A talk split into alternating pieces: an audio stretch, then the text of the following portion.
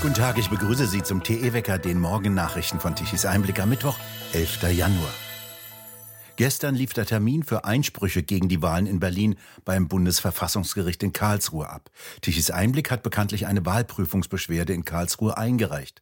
Der Bundestag will in Berlin nur eine Wahlwiederholung in 431 von 2256 Wahllokalen abhalten lassen. Der Verfassungsjurist Ulrich Vosgerau vertritt den Fall vor Gericht. Die Atlas-Initiative für Recht und Freiheit hat die Finanzierung übernommen. Herr Vosgerau, was hat es denn mit der Wahlprüfungsbeschwerde auf sich? Die Wahlprüfungsbeschwerde steht eben jedem Bürger offen, der zunächst einen Wahleinspruch zum Deutschen Bundestag erhoben hat. Das haben zwei unserer Tichy-Leser ja getan. Und äh, wie Sie wissen, ist dieser äh, Wahleinspruch durch den Bundestag so behandelt worden, dass der Bundestag sich also nur Nachwahl in einer kleinen Handvoll Wahllokale sozusagen vorstellt und nicht, wie es schon das der Berliner Verfassungsgerichtshof festgelegt hatte, für das gesamte Wahlgebiet. Das halten wir alle für unzureichend. Wir möchten auch, dass die Bundestagswahlen in ganz Berlin wiederholt werden. Wie geht es jetzt weiter und wer prüft da jetzt was?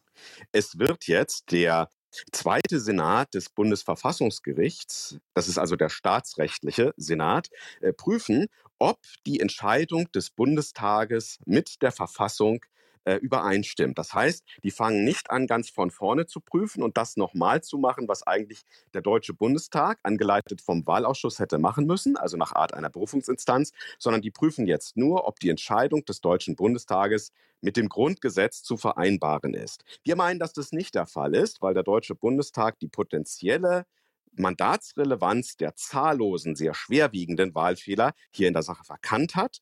Wir meinen, dass der Deutsche Bundestag Mandatsrelevanz immer nur da angenommen hat, wo sie eigentlich hat erwiesen werden können. Das ist aber unzureichend, denn hier lag es ja so, die Wahlfehler bestanden auch wesentlich darin, dass viele Bürger an der Wahl gehindert worden sind, weil da lange Schlangen waren, drei Stunden Wartezeit, oft richtige Wahlzettel nicht ausgegeben werden konnten, oft Wahllokale stundenlang geschlossen waren zwischendrin. Und wir wissen einfach nicht, wie viele Bürger da wieder nach Hause gegangen sind. Das kann man auch nicht herausfinden, das kann man nicht ermitteln. Und deswegen müssen wir im Zweifelsfall, Zweifelsfall davon ausgehen, dass Mandatsrelevanz gegeben ist. Genau wie auch bei den vielen Minderjährigen und bei den Nicht-EU-Bürgern, die zu Unrecht an der Bundestagswahl teilnehmen konnten, unter anderem, weil ihnen einfach die Unterlagen in die Hand gedrückt wurden von etwas situativ überforderten Wahlhelfern.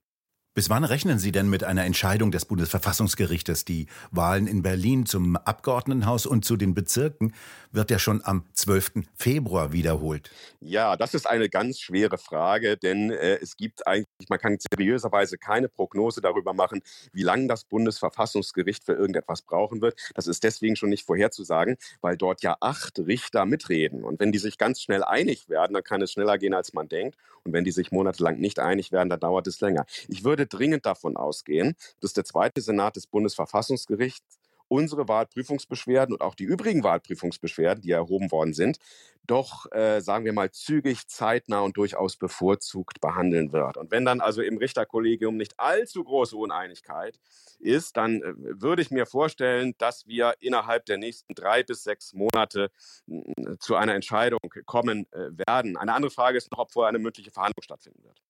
Vielen Dank, Ulrich Voskarau, für diese Informationen. Eher dünn war das Ergebnis des mit Spannung erwarteten sogenannten Autogipfels gestern Nachmittag bei Bundeskanzler Scholz. Die Teilnehmerinnen und Teilnehmer waren sich einig, dass ein rascher Hochlauf der E-Mobilität erforderlich ist, um die Klimaziele im Verkehr zu erreichen, dies schrieb Regierungssprecher Hebestreit gestern nach dem Treffen in einer Presseerklärung. Die Bundesregierung verwies auf den sogenannten Masterplan zum Ausbau eines Ladenetzes für Elektroautos, der im Herbst vorgestellt wurde und wies damit die Verantwortung für Aufbau und Betrieb der Energie- und Automobilwirtschaft zu. In acht Jahren, im Jahre 2030, sollen, so hieß es auf dem Gipfel gestern, mindestens 15 Millionen elektrische Autos auf Deutschlands Straßen fahren. Merkel hatte als Bundeskanzlerin einst die Vorgabe ausgegeben, bis zum Jahre 2020 sollten eine Million Elektroautos auf den Straßen fahren.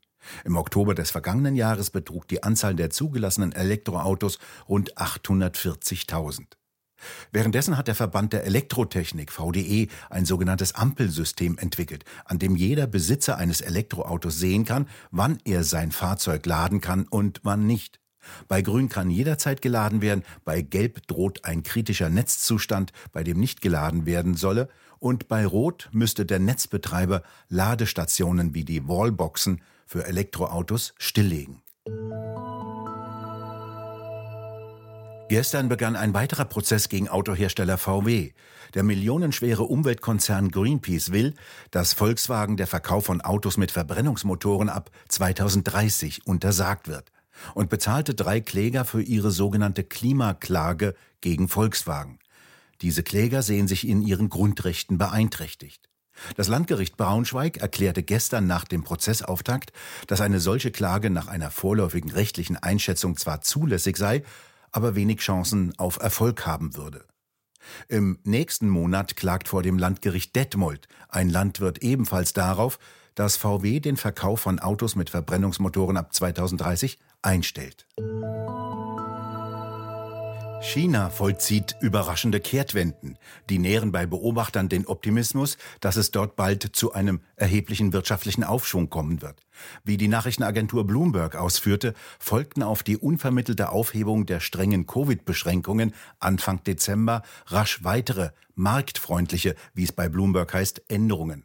So hebt China ein zweijähriges Einfuhrverbot für australische Kohle wieder auf, lockert die Auflagen für Tech-Giganten wie Alibaba und lockert die strengen Beschränkungen der sogenannten drei roten Linien, die die Immobilienkrise verschärft haben. Der Chefvolkswirt der Grow Investment Group, Hao Hong, bezeichnete laut Bloomberg die jüngsten Veränderungen in China als atemberaubend und verwies darauf, dass es in so gut wie jedem einzelnen Sektor zu einer Änderung der Politik gekommen sei. Das Umfeld sei freundlicher geworden, aber es gebe eindeutig noch Bedenken, sagte er. Umsetzung, Konsequenz und Nachverfolgung seien der Schlüssel. Die Tech-Giganten Alibaba und Tencent haben im Jahr 2023 bereits rund 100 Milliarden Dollar an Marktwert gewonnen, nachdem sie zuvor mehr als ein Viertel ihrer Kapitalisierung verloren haben. Laut Bloomberg werde Chinas Wirtschaft in diesem Jahr voraussichtlich um 4,8 Prozent wachsen während das Wachstum in den USA gering sei und in der Eurozone möglicherweise schrumpfen werde. In Frankreich sollen Arbeitnehmer länger als bisher arbeiten und erst mit 64 Jahren in Rente gehen dürfen. Das soll der Kern des neuen französischen Rentensystems sein, dessen Pläne gestern die Regierung von Macron präsentierte. Bisher hören Franzosen früher auf zu arbeiten als Gleichaltrige in anderen Ländern. Die große Mehrheit der Franzosen will gegen diese Pläne protestieren und streiken, und selbst gemäßigte Gewerkschaften haben angekündigt, die Werkzeuge niederzulegen und auf die Straßen zu gehen. Die Regierung Macron begründet ihren Vorstoß damit, dass eine solche Änderung unabdingbar sei, um Defizite im Rentensystem zu vermeiden, das durch Arbeitnehmerbeiträge finanziert wird. Nach Angaben der Organisation für wirtschaftliche Zusammenarbeit und Entwicklung OECD bekommen französische Rentner 74 Prozent ihres letzten Nettolohnes, in Deutschland 53 Prozent. In Deutschland arbeiten die Menschen etwa 14 Monate länger und das Rentenalter soll schrittweise auf 67 Jahre erhöht werden. Ja, und jetzt müssen auch wir an dieser Stelle darüber reden, über das neue Buch von Prinz Harry. Cora Stephan, Sie haben in Ihrer Kolumne auf der Internetseite von Tichys Einblick eine Runde Mitleid ausgegeben. Es sind ja sehr merkwürdige Geschichten aus dem englischen Königshaus und dessen Umgebung. Sollte man mit Harry wirklich Mitleid haben? Naja, er ist ja nicht mehr im Königshaus, er ist ja noch nicht mal mehr in der Nähe, aber er möchte da ganz offenkundig hin. Ja, ich plädiere für Mitleid. Der ist ganz offenkundig gestört, der braucht medizinische Betreuung. Aber ähm, ich, ich würde fast sagen, der, der Junge ist traumatisiert. Der, der, der lebt in dem Wahn, dass sich alles wiederholt, was in seinem Leben schiefgelaufen ist. Das eine ist der Tod der Mutter, Diana. Das schiebt er auf die Verfolgung durch die Presse und nicht etwa auf einen betrunkenen Chauffeur, der wahrscheinlich an ihrem Tod schuld war. Und das ist, glaube ich, sein, sein Hauptanliegen, die Wut auf die Medien. Der Witz ist nur der, er macht es genauso wie seine Mutter Diana, die ja auch auf die Medien gesetzt hat. Er benutzt die Medien genauso, wie sie es immer getan hat, um sich hinterher darüber zu beschweren, dass die Yellow Press da das eine oder andere Stückchen draus macht. Das ist schon wirklich sehr seltsam. Das sind ja alles Anzeichen auch einer schrecklichen Familie. Charles war als Vater gewiss nicht die erste Adresse für Herzenswärme, schreiben Sie bei Tichys Einblick in Ihrer neuen Kolumne. Kann man eigentlich von Familie da noch reden oder ist es nicht eher ein Unternehmen, in dem wirtschaftliche Interessen dominieren und in dem es auch mitunter recht rau zugeht? Nein, ich glaube nicht, dass das wirtschaftliche Interessen sind, aber die Royals sind eine Institution. Etwas, was man übrigens bei der Fernsehserie Crown ganz gut sehen kann. Etwas, was die Queen internalisiert hatte. Und äh, deshalb meine ich hier, es, es gibt hier so eine, eine Wiederholung in der ganzen Geschichte mit Harry. Auch die Schwester von der Queen, Margaret, hat einfach nicht begriffen, dass es nicht um, um Persönliches geht und nicht um das, wofür man jetzt womöglich ein Talent verspürt, sondern darum, eine Rolle zu spielen. Eine Rolle. Und ich gestehe, ich bin eigentlich gar nicht so begeistert von Erbmonarchien, aber wenn ich mir so unser hm, politisches äh, Personal anschaue, dann sehe ich eigentlich nicht, dass es bei den Royals schlimmer zugeht als bei unseren Politikern. Aber ich denke, bei Harry, was bei Harry auch noch eine Rolle spielt, ist dieses amerikanisch woke, es muss alles raus. Also jeder muss seine eigene Wahrheit unter die Menschen bringen das ist so eine Ideologie, die ihn womöglich dazu verführt hat, hier alles Mögliche auszubreiten, bis auf seine eigene Entjungferung, was einfach nur noch peinlich ist. Aber wie gesagt, ich würde sagen, Mitleid mit Harry, er hat's nicht ganz einfach, eine belastende Familiengeschichte und eine womöglich antreibende Frau an seiner Seite. Er sollte in Behandlung und nicht weiter ernst genommen werden. Das alles ist ja auch eine gigantische PR-Kampagne für das neue Buch, von dem Verlage ansonsten träumen, oder? Ja, natürlich. Das ist schon lustig. Natürlich, die brauchen Geld, die beiden. Meine Güte, ganz einfach, ja. Und so vermarktet man sich eben mit einer Netflix-Serie. Ich habe zwei Folgen ansehen müssen. Es war grauenerregend. Mit äh, diesem und jenem Auftritten bei Oprah Winfrey.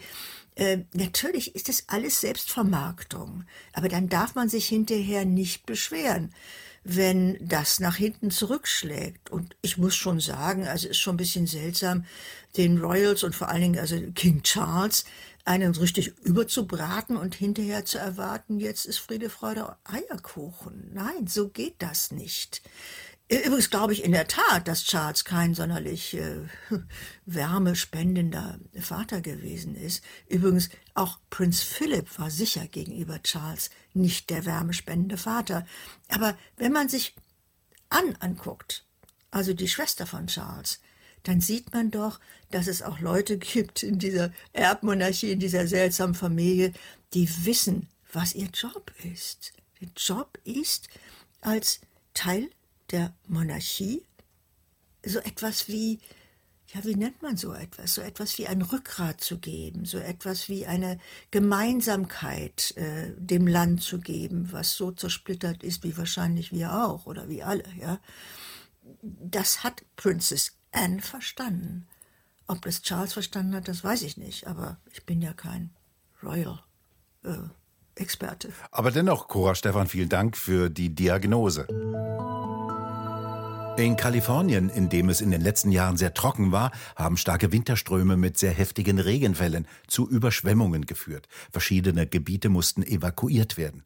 Mindestens 14 Menschen sind bisher ums Leben gekommen. Und bis zum Wochenende sollen weitere Tiefdruckgebiete auf dem Pazifik immer wieder für kräftige Regenfälle sorgen. In Sibirien dagegen strömt eiskalte Luft aus den Polgebieten herein und lässt die Temperaturen im Norden Chinas, in der Mongolei und bis in den Norden Japans abstürzen. In Teilen Sibiriens wurden sogar Temperaturen von unter minus 60 Grad gemessen und das ist selbst für sibirische Verhältnisse kalt. So kalt wird es hierzulande nicht. Von Nordwesten kommen immer neue Regengebiete heran und die Temperaturen steigen auf 9 bis 11 Grad an. Zum Donnerstag werden sich die Regenfälle verstärken und auch teilweise länger anhaltend fallen. In höheren Lagen in den Alpen hat der Winter Einzug gehalten und seit dem Wochenende schneit es endlich wieder kräftiger und sorgt meist für gute Schneeverhältnisse in den Wintersportgebieten. 66 Gigawatt an elektrischer Leistung benötigte Deutschland gestern Mittag um 12 Uhr. Das ist nicht besonders viel für das Industrieland Deutschland und das kann nur bedeuten, dass eine Reihe von Unternehmen die Produktion bereits zurückgefahren oder eingestellt hat. Den Löwenanteil mit rund 36 Gigawatt mussten die konventionellen Kraftwerke erzeugen, 21,3 Gigawatt kam von den Windrädern.